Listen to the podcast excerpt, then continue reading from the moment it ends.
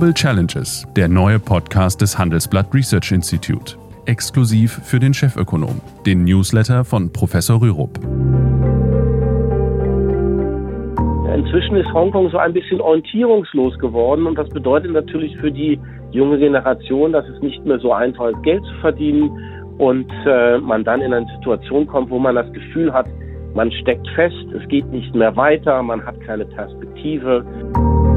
Was auch wichtig ist, ist, dass äh, Peking durchaus ein Interesse daran hat, dass Hongkong in seinen Stärken bestehen bleibt.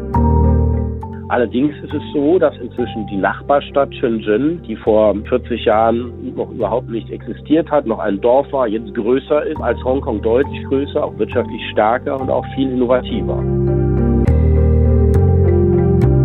Heute spreche ich mit Frank Sieren.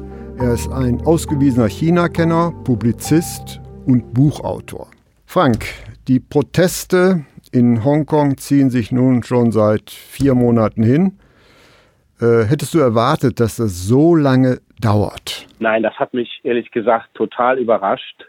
Aber im Nachhinein muss man dann schon sagen, äh, ähm, dass äh, e-, eben der Unmut dann doch sehr, sehr tief sitzt. Ähm, da geht es natürlich um die Frage, welchen Einfluss äh, China, also das Festland China in Hongkong hat. Aber es geht eben auch um soziale Probleme. Ähm, die, die Löhne sind in den letzten Jahren kaum gestiegen. Gleichzeitig haben sich die Immobilienpreise vervierfacht und für viele junge Leute gibt es gar keine Möglichkeit mehr, eine eigene Wohnung zu finden. Die sind verheiratet und müssen bei ihren Eltern leben. Früher war das anders. Da hatte Hongkong eine einzigartige Rolle und äh, da war es relativ leicht, Geld zu verdienen. Da war Hongkong sozusagen das Tor zu China. Das hat sich doch sehr, sehr stark relativiert. Und ähm, inzwischen ist Hongkong so ein bisschen orientierungslos geworden und das bedeutet natürlich für die junge Generation, dass es nicht mehr so einfach ist, Geld zu verdienen und äh, man dann in eine Situation kommt, wo man das Gefühl hat, man steckt fest, es geht nicht mehr weiter, man hat keine Perspektive.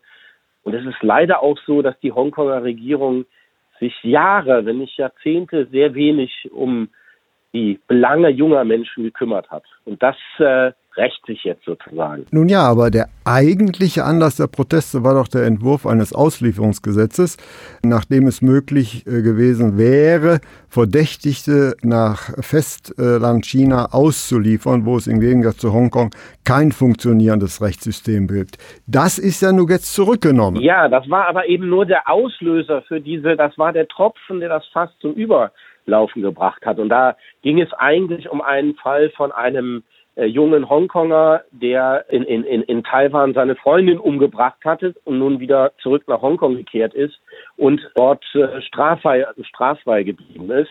Das war sozusagen der Auslöser. Aber der Grund sind die Fragen natürlich, wie äh, geht das am Ende aus mit ein Land, zwei Systeme und diese doch starken sozialen Spannungen, um die sich eben die, die, die äh, Hongkonger Regierung kaum gekümmert hat, als es noch gut lief. Jetzt läuft es nicht mehr so gut und jetzt wird das sozusagen, wird es immer stärker sichtbar und die Aussichtslosigkeit für die junge Generation immer größer. Dann ist also der diskutierte Ersatz der derzeitigen Regierungschefin Carrie Lam äh, durch die Zentralregierung eigentlich nur ein Bauernopfer und ändert an dem Kernproblem nichts. Das weiß man nicht. Was man sagen kann, dass eigentlich eine ganze Reihe von Politikern in der Funktion von Carrie Lam äh, vor ihr auch nichts wirklich auf die Reihe bekommen haben. Und äh, ähm, dass es da sozusagen einen Politiker braucht, der ähm, Hongkong reformiert. Was, was auch wichtig ist, ist, dass äh, Peking durchaus ein Interesse daran hat, dass Hongkong in seinen Stärken bestehen bleibt, weil es ein ganz wichtiger Bestandteil der Greater Bay Area ist. Das ist diese Region, diese Großregion um Hongkong herum.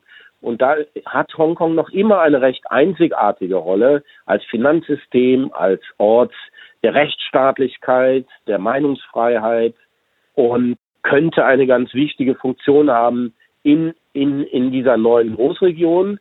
Allerdings ist es so, dass inzwischen die Nachbarstadt Shenzhen, die vor ähm, 40 Jahren noch überhaupt nicht existiert hat, noch ein Dorf war, jetzt größer ist ähm, als Hongkong deutlich größer, auch wirtschaftlich stärker und auch viel innovativer. Nun ja, in den äh, hiesigen, in den westlichen Medien werden natürlich die Demonstranten gegen das chinesische Regime in den Vordergrund gestellt. Äh, diese werden natürlich im amtlichen Fernsehen wiederum kriminalisiert. Aber in den westlichen Medien wird ja nicht gemeldet, dass es doch eine große Anzahl auch von Gegendemonstranten gibt. Gibt es da nicht eine gewisse selektive Informationssteuerung auf beiden Seiten zu konstatieren? Ja, also ich sage mal, würde schon sagen, dass die Informationssteuerung im Festland China viel selektiver ist als die in den westlichen Medien. Aber tatsächlich ist es viel komplizierter, als das in den, äh, in den, auch in den westlichen Medien transportiert wird und auch viel vielschichtiger. Tatsächlich gibt es eine große Zahl von äh, äh friedlichen Demonstrationen, das ist die, die absolute Mehrheit. Und dann gibt es aber eine auch recht große und überraschend ähm, stabile Zahl von gewalttätigen Demonstranten, was insofern überraschend ist, dass es die vorher in Hongkong nicht gegeben hat. Also es gibt keine autonomen Szene wie bei uns in Hongkong, wo man dann sagt, na ja, kein Wunder, die äh, gehen dann, reisen dann eben aus ganz Deutschland oder ganz Europa zu einem G20-Gipfel, sondern das ist ein, eigentlich ein ziemlich neues Phänomen, diese Gewalt. Natürlich ist es so, dass da auch internationale Interessen eine Rolle spielen und natürlich dann alle möglichen Kräfte versuchen, auf diese Entwicklung Einfluss zu nehmen. Also auch äh, Sponsoren westlicher Provenienz sich einmischen. Da kann man, da kann man äh, von ausgehen. Äh, äh man kann auch davon ausgehen, dass Taiwan ein Interesse hat, zeigen, dass vielleicht ein Land, zwei Systeme nicht so gut funktioniert. Sicherlich hatten viele Unternehmer auf dem Festland auch ein Interesse, dass das Gesetz nicht kommt, weil sie eben dieses Schlupfloch Hongkong behalten wollen. Äh, es ist ja so, dass wenn man sozusagen, wenn einem die Behörden auf den Fersen sind, dass man dann eben nach Hongkong ausreisen kann und äh, dort nicht ausgeliefert wird. Also da, da gibt es sehr, sehr viele Interessen, aber ich glaube, das Wichtige sind diese zwei Punkte. Einerseits diese diffuse Angst, was macht dieses große China mit dem kleinen Hongkong? Ein Land, zwei Systeme wird das halten und eben auf der anderen Seite diese unglaublichen sozialen Spannungen, die nicht mehr unter den Teppich gekehrt werden können. Schon über vier Monate hin. Wie könnte denn eine Lösung aussehen? Im Übrigen, dass äh, ein Land, zwei Systeme, äh, dieses Agreement gilt ja explizit nur bis 2047, das heißt nur 50 Jahre lang. Ja. Und das ist ja so lang nicht mehr hin. Nicht? Das ist äh, richtig. Deswegen fände ich es schlau, wenn zum Beispiel Peking sagen Für wen würde, schlau? Für wen? Für wen äh, schlau? Finde ich es schlau für Hongkong ähm, und auch im Grunde für Peking, wenn die sagen würden, ähm, es gibt eigentlich ein Interesse, äh, das auch über die 50 Jahre hinweg so zu lassen, weil es macht natürlich keinen Sinn, die Vorteile, die Hongkong hat, zu eliminieren. Aber mein Eindruck ist, dass das im Moment eher ein frommer Wunsch ist und dass so viel Weitsicht dann vielleicht doch nicht da ist. Das wäre sicherlich eine, eine Aussage, die die Lage entspannen würde. Und das andere Thema ist natürlich, äh, dass die Politiker dort rausgehen müssen und mit den Demonstranten äh, sich auseinandersetzen müssen, so wie das Macron, äh, der, der französische Präsident, im, bei den Gelbwesten gemacht hat. Der ist ja wochenlang dann umhergereist, um sich ein Bild der Stimmung zu machen. Ähm, das passiert in Hongkong leider nicht, sondern gibt es mal eine Presseerklärung und eine, es gab einen Dialog, ein Treffen mit 30 zufällig ausgewählten Bürgern und das, äh, das war's dann. Das ist natürlich zu wenig. Man braucht ein soziales Wohnungsbauprogramm und so weiter und so fort. Also Ganz sicher kann man sagen, mit Schreckstarre der Regierung wird sich äh, die Situation nicht lösen. Ja, aber ist es nicht naiv zu glauben, dass diese Probleme, die wir in Hongkong erleben, die ja letzt, wo es ja letztlich eine, eine Stellvertreterauseinandersetzung stattfindet, von den Hongkonger Politikern alleine gelöst werden kann. Das glaube ich nicht. Und äh, nee, maß, maßgebliche gesagt, Politiker aus China werden sich dort doch nie sehen lassen. Nein, das wäre auch zu, das wäre auch zu viel verlangt. Aber ich habe ja gerade gesagt, dass es aus zwei Richtungen kommen sollte. Sozusagen einmal, einmal äh, dass man vielleicht sagt, äh, ein Land, zwei Systeme ist jetzt äh, auf Dauer gemeint. Und man muss aber natürlich die Probleme vor Ort lösen. Also das ist eine Stadt, in der äh, sechs, sieben Familien 80 Prozent des Reichtums haben, äh, mit einem sozusagen einer extremen Ungleichheit, die nicht so sichtbar war oder nicht so stark sichtbar war, äh, solange es steil bergauf geht und jetzt, wo sich die Rolle Hongkongs relativiert, Hongkong so eine Art Midlife-Crisis kriegt, da ähm, sind die eben sichtbar und äh, da muss man auf jeden Fall was machen. Es reicht nicht, wenn man glaubt, dass junge Leute einfach zum Einkaufen geschickt werden und essen gehen und ein bisschen ausgehen. Das reicht auf Dauer nicht. Es gibt keine Subkultur, es gibt keinen richtigen Bewegungsspielraum, sich auszuprobieren. Und so sind die Demonstrationen auch so ein bisschen eine Art Woodstock für die, für die jungen Leute. Die haben zum ersten Mal das Gefühl, dass sie wichtig sind dass sie Macht haben, dass sie gebraucht werden, dass sie eine Rolle spielen. Und das ist auch ein Grund, warum sich das so lange hinzieht schon. Also kurzfristige Lösung nicht in Sicht. Aber Fakt ist doch auch, dass mittlerweile die Wirtschaft in Hongkong leidet, insbesondere Einzelhandel und die Tourismusbranche. Ja. Und was soll denn jetzt konkret die Hongkonger Regierung tun? Also ich sehe nicht, wo sie da äh, salopp formuliert, also den Hebel hat, den sie ansetzen kann. Naja, ein, ein, äh, ein Wohnungsbauprogramm wäre schon eine sinnvolle Geschichte. Dann im Grunde Spielraum für junge Leute schaffen. Das ist der entscheidende Punkt. Ähm, es ist ja auch nicht so, als ob die Regierung kein Geld hätte, äh, sondern es ist ja eine sehr reiche Stadt. Vor einigen Jahren haben die äh, aus lauter Ratlosigkeit, ich glaube, es waren 800 Euro wieder an jeden Bürger zurücküberwiesen, weil sie nicht mehr wussten, was sie mit dem Geld machen sollen. Also am Geld liegt ja nicht, sondern man muss natürlich so eine Stadt managen. Ja, man muss sie modern halten, man muss nach vorne schauen. Und das ist eben nicht passiert. Ähm, da hatte man auch so ein bisschen das Gefühl, das hat man nicht nötig. Das ist übrigens anders in Singapur. Und ähm, da kann man eine ganze Menge machen.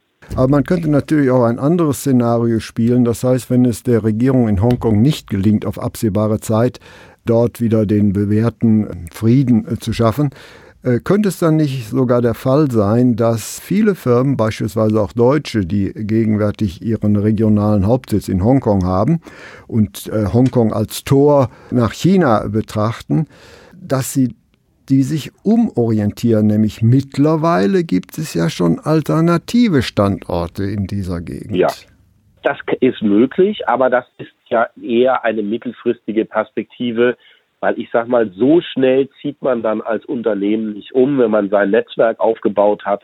Ähm, dann müsste es schon noch sehr weit nach unten gehen und noch sehr lange dauern. Anders ist das, wenn es um die Frage geht, ob sich Firmen neu ansiedeln. Die zögern natürlich im Moment und sagen, muss das sein? Man darf aber auch auf der anderen Seite nicht vergessen, dass eigentlich die Woche über in Hongkong alles normal ist und dass sich das dass sich die Gewalt und die Proteste überwiegend, das hat sich jetzt in den letzten Wochen punktuell auch ein bisschen verändert, aber überwiegend ist es so, dass das sich alles an einem verlängerten Wochenende abspielt und die Woche über ist es eigentlich eine normal funktionierende Stadt, so erstaunlich das klingt. Das heißt, da ist sozusagen der Punkt, dass man dann seine Koffer packt ist noch lange nicht erreicht. Ja, aber wenn äh, es doch keine kurzfristige Lösung gibt, wird dann nicht möglicherweise die chinesische Autorität in Zweifel gezogen, dass äh, an anderen Orten ähnliche Brandherde aufflackern können. Das heißt, glaubst du, dass die eiserne Faust aus Peking keine Alternative ist, da diese kleinen Feuer auszutreten? Also ich glaube, dafür ist die Wahrscheinlichkeit, dass das sozusagen überschwappt auf das Festland, ist sehr gering. Also im Gegenteil, das ist auch ein sehr kompliziertes Verhältnis zwischen den Hongkongern und den Chinesen, den Festlandchinesen. Die Hongkonger sind ja auch Chinesen. Aber dass man jetzt, dass man jetzt das Gefühl hat, man muss jetzt auch auf die Straße gehen, das ist eher nicht der Fall, sondern selbst die fortschrittlichen reformorientierten Chinesen in großen Städten sagen, die Hongkonger sollen sich nicht so anstellen, die haben viel mehr Freiheiten als wir, die haben viel größeren Spielraum und die haben auch so ein bisschen ihre Orientierung verloren und sind nicht mehr wettbewerbsfähig. Und jetzt gehen sie aus lauter, aus lauter Ratlosigkeit auf die Straße. Das heißt, die Gefahr besteht nicht und damit ist das Problem, bleibt das Problem im Grunde ein regionales Thema und damit ist die Wahrscheinlichkeit, dass Hongkong die eiserne Faust der Volksrepublik zu spüren bekommt, relativ gering. Also ich glaube, es ist sehr unwahrscheinlich, dass chinesisches, festlandchinesisches Militär in Hongkong einmarschiert. Da gibt es ganz andere Möglichkeiten, viel eleganter den Hongkongern zu zeigen, dass das Maß jetzt voll ist. Zum Beispiel äh, dadurch, dass man keine Touristenvisa mehr ausstellt. Das passiert ja schon. Also Reisebeschränkungen. Reisebeschränkungen. Ähm, ganz Hongkong wird ja vom Festland versorgt. Also da kann man dann auch mal einfach keine Äpfel mehr liefern und so weiter und so fort. Und da entsteht dann sehr schnell eine Situation, ähm, wo die Wirtschaft nach unten geht. Das ist ja schon der Fall. Man redet schon von Nullwachstum in diesem Jahr. Und da kann dann eine Situation entstehen, wo sich eben die Demonstranten entscheiden müssen, ob sie weiter demonstrieren wollen und äh, dann ihren Job verlieren oder ob sie ihren Job lieber behalten wollen. Und das ist durchaus eine Entwicklung, ein, ein wahrscheinlicher Entwicklungsverlauf, der dann dazu führt, dass die Mehrheit der Hongkonger sagt, ist genug, es ist was erreicht worden und sie wollen jetzt eigentlich wieder den normalen Betrieb ähm, der, der in Hongkong haben. Also der sanfte Tod der Revolution. Äh, genau. du, hast, du, hast eben, du hast eben das Wort äh, Taiwan in den Mund äh, ja. genommen. Taiwan ist ja im Gegensatz äh, zu Hongkong ein anerkannter Staat. Wieso spielt dann äh, naja, also, die Turbulenzen also, äh, eine Rolle. Es ist richtig, China äh, erhebt Anspruch auf Taiwan, aber naja, also äh, jetzt mal, also die nach fünf, Lage der Dinge reicht der Arm bis dahin noch nicht. Nee, aber die fünf, diese, die fünf kleinen Länder, ich weiß nicht mal, ob es noch fünf sind. Eine davon ist der Vatikan, die also Taiwan noch anerkennen, sind doch in einer relativ defensiven Position. Ich glaube, zuletzt ist Panama, wenn ich es richtig im Kopf habe, dann zu hat dann eben Taiwan nicht mehr anerkannt. Es war sogar auch noch ein Land in Zentralamerika danach. Also ich sage mal, die Mehrheit der Welt erkennt Taiwan nicht an. Aber es ist jetzt auch nicht so, dass die Mehrheit der Welt sich dafür einsetzt, dass Taiwan ähm, sozusagen ganz schnell wieder tatsächlich unter die Herrschaft Pekings kommt. Es ist so eine Twitter-Situation. Und für Taiwan ist es natürlich sehr, sehr wichtig, ist die Frage sehr, sehr wichtig, was in Hongkong passiert. Ähm, nun ist Taiwan noch abhängiger von China insofern, als dass die gesamte Taiwan-Wirtschaft ja in China produziert, vom chinesischen Markt abhängt. Also Taiwan, ähm, wenn man das sozusagen mal theoretisch durchspielt, wäre gar nicht in der Lage, eigenständig zu überleben. Aber das ist ein sehr, sozusagen ein sehr schwieriges Verhältnis. Die Taiwan Bürger gucken natürlich sehr, sehr genau darauf, was da in Hongkong passiert. Nun, im Januar wird ja in Taiwan äh, gewählt. Was sagt denn der China-Kenner? Äh, welche Auswirkungen werden die gegenwärtigen Turbulenzen in Hongkong auf äh, das Wahlergebnis in Taiwan haben? Naja, ich sage mal schon, die, die Bereitschaft, sich auf einen Deal einzulassen mit Peking, wird natürlich durch die Entwicklung in Hongkong jetzt nicht steigen. Das ist klar. Ähm, aber am Ende spielen eben dann auch neben diesen Überlegungen die Überlegung eine Rolle, wie man denn wirtschaftlich überlebt. Ähm, naja, und, und das da Überleben halt, Chinas ist ja wohl äh, noch nicht gefährdet. Allenfalls, nein, aber das Überleben Taiwan. Okay, ja. Äh, das war die Frage. Ne? Also die, bei den Wahlen hat man auf der einen Seite sozusagen äh, schon das Gefühl, ein eine, eine eigene Einheit zu sein und will das auch durchsetzen. Und ich sage mal, je jünger die Leute werden, desto selbstverständlicher ist das. Auf der anderen Seite muss man natürlich pragmatisch bleiben und gucken, wie Taiwan eben wirtschaftlich überleben kann. Und das kann es halt nur, wenn es mit China kooperiert. Und zwischen diesen beiden Polen muss man im Grunde äh, seine Entscheidung dann abwägen. Aber die Entwicklungen in Hongkong tragen natürlich nicht dazu bei, dass das, dass man jetzt sagt, na ja, ähm, das wird schon alles funktionieren. Okay, aber vor dem Hintergrund, dass China dabei ist, und das ist ja letztlich auch äh, die Ursache äh, des Konfliktes zu den USA, letztlich versucht ja äh, China zumindest ökonomisch mit den USA gleichzuziehen und zur zweiten Hegemonialmacht zu werden. Und vor diesem Hintergrund, wenn man das Ziel akzeptiert, äh, kann sich doch die chinesische Führung so, so, so ein kleine Feuerchen am Rande des Reiches eigentlich gar nicht leisten. Das untergräbt doch die Glaubwürdigkeit.